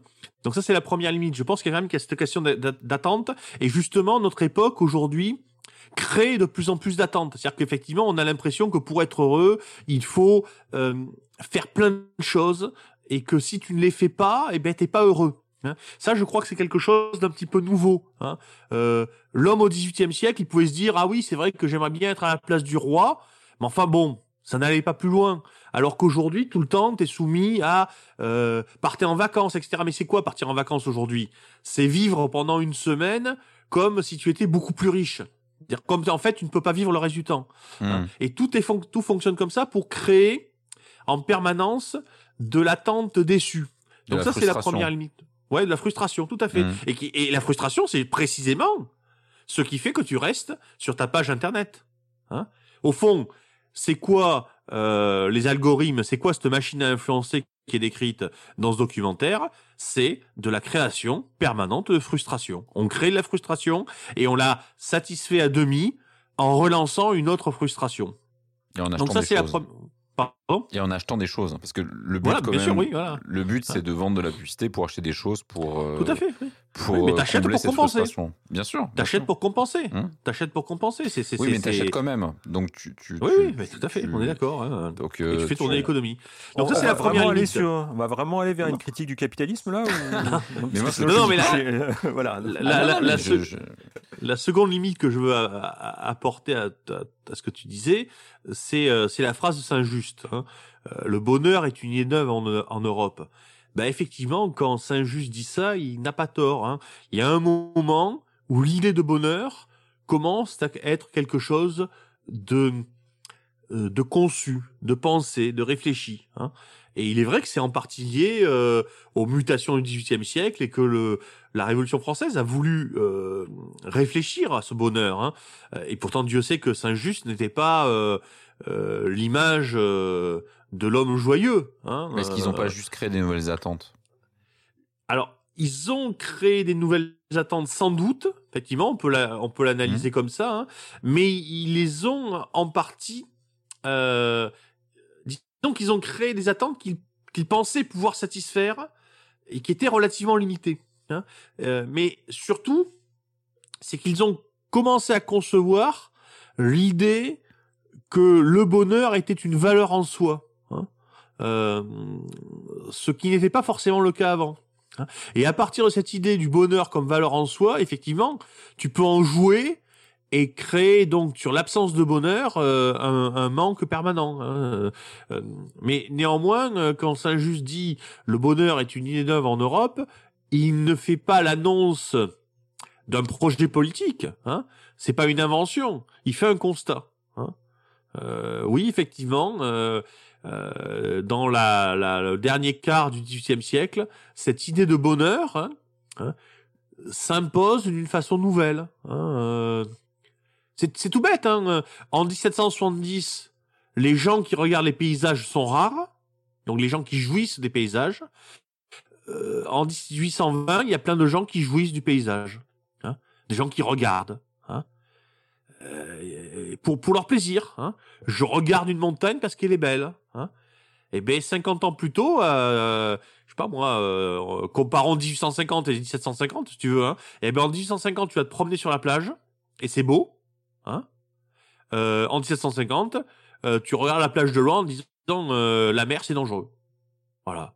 Hein. Euh, la mer n'est pas moins dangereuse 100 ans plus tard. Hein. Mais tu as changé ton regard. Hein. Et je crois effectivement que c'est, un tournant. Et c'est pour ça que je pense que c'est que, que ce que tu dis de, sur l'espèce de continuité aurait dans cette idée de bonheur, je pense que c'est que c'est en partie faux. Hein. Je pense qu'il y a vraiment un changement hein, qui est bien antérieur évidemment euh, à Internet là pour le coup, hein, mais qui fait qu'effectivement, bah oui, euh, désormais il y a cette idée de bonheur, du moins en Europe. Après, euh, le reste du monde, c'est plus compliqué. Donc c'est pour ça que je, m'inscris en faux par rapport à ce que tu disais. Instagram fonctionne euh, principalement sur cette idée que euh, tu montres quand tu es heureux et les gens envient le bonheur des autres. Enfin, c'est, Tout à fait, c'est- tout à fait. c'est vraiment ça. Eh, Il y, a des, il y a des études qui, qui sont parues que passer du temps sur Instagram te rend dépressif. Là, pour le coup, ça a été quantifié. Bah oui, parce que tu Et plus tu vois des gens, et plus tu vois des gens Euh. heureux sur Instagram, plus toi toi-même t'es déprimé euh, et triste. C'est euh, Hein c'est vraiment corrélé, corrélé ça. C'est c'est très Ouais. intéressant. C'est. Ouais, il faudrait faire. J'imagine qu'il y, a- il y a des gens qui, qui réalisent des études euh, euh, sur la psychologie d'Instagram. Ça serait très intéressant de, savoir pourquoi les gens ont cette, attirance pour, euh, le, bonheur des autres, alors qu'ils sont eux-mêmes à un moment. Enfin, au moment où ils regardent ça, en fait, ils sont pas. Ils sont forcément. euh, euh, moins heureux que, ce qu'ils projettent sur l'extérieur des autres. Donc, euh, ça sera encore un, ça sera encore un autre débat, mais. Je, je, euh, l'histoire des attentes, je pense qu'elle elle est centrale. hein, euh, co- comme tu l'as dit, euh, quand tu n'attends rien, finalement, tu te, contentes de ce que tu as. On est sur des cycles très rapides de, de, de frustration euh, et, et, et, et, et- et comblement du, du désir, si je puis dire. Euh, et euh, oui, bah, ces machines qu'on met en place autour de nous, c'est ça leur moteur, quoi. C'est ça leur, euh, leur, euh, euh, c'est ça leur, leur essence, je dirais. C'est c'est vraiment de, de faire fonctionner à plein euh, ce mécanisme-là. Voilà. Après, euh, de- moi, j'en suis, je, je le sais, euh, et je j'accepte, et je, je, je volontairement, je n'en sors pas. Enfin voilà. Après, il y a des gens qui en sortent euh, volontairement et qui sont très heureux, c'est c'est très bien, mais euh, pense que c'est bien d'être lucide sur ces mécanismes, mais de comprendre aussi que, bah, comme nos cerveaux fonctionnent de cette manière-là, c'est euh, Ouais, et puis il y a pas de raison. La dopamine, ça fait du bien. Je vois pas pourquoi tu t'en priverais. hein. Vaut mieux ça que de prendre de l'héroïne. Donc euh, Bon, on peut en discuter. C'est- non, non, mais euh, voilà, c'est en, en l'occurrence, euh, enfin, on a quand même des vies merdiques, donc euh, avoir un peu de dopamine gratos, c'est bon à prendre, quoi. Faut pas déconner, merde. On vit sous en attendant l'excitation de la guerre civile. Ouais, voilà, c'est ça. Bah oui, oui, ça, ça- ça en fait partie. hein, c'est- Mais bon. Ouais, parce que l'excitation euh, du couvre-feu avec Covid, c'est pas non plus, euh, voilà quoi, c'est c'est c'est c'est pas la c'est pas la grande bandaison quoi. hein. Ouais, ouais, non, ne parlons pas du Covid, hein, parce que voilà, ça pourrait être encore partir pour une heure, mais puis surtout, euh, on va éviter de revenir à la réalité. Euh, c'est typiquement le, le genre de débat qui vit, euh, qui vit très mal. Donc, euh, Oh, ce qu'on a dit sur le sur la chose il y a quelque temps n'est pas n'est pas si bête. hein. On avait déjà tout dit, hein. C'est vrai. On remarque, ouais. On avait même Ouais. tout dit avant que ça commence. Ouais. Quand on avait parlé de la peste. Donc c'est pour dire. euh, ouais. En attendant, en Chine, ouais. le masque n'est plus obligatoire. Ils font Ah la teuf. Ils Il font y la arrive. teuf. Ils font la teuf et, euh, et voilà. Eh ben, ça sera le sujet Et de notre prochaine émission. réalité. Et ils vivent tous dans la même réalité Prochaine émission, ce sera la fête en Chine. Voilà. qui est imposée. voilà. Est-ce que, est-ce que vivre, est-ce que le fait d'avoir euh, un, voilà, un, un gouvernement, un gouvernement avec un parti unique et une seule vérité, etc. Ne, Appelle ça la n'est-ce pas France, ça monsieur. qui conduit au bonheur et à l'éradication des épidémies? Ça sera pour le prochain, le prochain. STX. Non, non, non, non, non. Je, je rassure les auditeurs, euh, notre sujet euh, sera euh, autre chose. Je Voilà. sais pas quoi, mais autre chose. Euh, bon, ben, C'est la merci fin monsieur, on s'arrête là. Ouais. On a bien parlé des machines à influencer de Tosc. Hein. Euh, euh, Quelqu'un veut- nous parle quand même du suicide de Tosc, hein, parce que c'est délicieux. Non, Non. pas moi. Ah bon? Tu veux, vraiment, tu veux vraiment terminer sur le suicide de Oh bah oui, là oui, il faut, oui, bah oui, faut finir par le Donc- suicide. hein. Donc Tosc apparemment euh, euh, a séduit une, une très jeune fille euh, qu'il qu'il euh, psychanalysait. Euh, C'est- C'était Il un l'a mis classique à l'époque. hein. apparemment, il a, il a, il a tenté de la, de la faire avorter. Il a raté son coup. Et pour des raisons mystérieuses, il s'est pendu, il s'est tiré une balle dans la tête simultanément. Et on, certaines légendes ont dit qu'il s'était aussi émasculé au préalable. hein, et il a envoyé une belle lettre à Freud en expliquant euh, qu'il lui en voulait pas, que etc. Que c'était que sa faute à lui, que que Freud était son ami, qu'il admirait, etc. Et euh, lettre à laquelle Freud a réagi en disant euh, il est mort, tant mieux. voilà. Hein, donc une bien belle histoire. Hein. Bon, voilà. C'est fallait quand même terminer là-dessus, quoi, parce que bien. Jeune fille qui avait 23 ans à l'époque et qui était une magnifique pianiste qui a fait une très belle carrière après. Hein. Ah, t'as dit très jeune, moi je pensais qu'elle était mineure. Moi, ça, 23 Ah ans. bah oui, enfin lui il avait quand même euh, 32 plus quoi. Euh, Non, 22 plus. Euh, Il est Ouais, né en parce- 79, il est mort en 19, ah non, il avait 40 ans. Oh bah oui, c'est pas. Ouais, non, 17 ans de plus. Ah oui, non, c'est vrai. Ah ben oui, même, euh, oui. Je connais des gens qui ont fait pareil. On en connaît. Bien. Bah, et cette fois-ci, c'est la bonne. Yep. Euh, bonne soirée à vous. Bonne soirée. Salut Cédric. Salut Ciao. Cyril. Salut. Et n'oubliez pas, le monde change.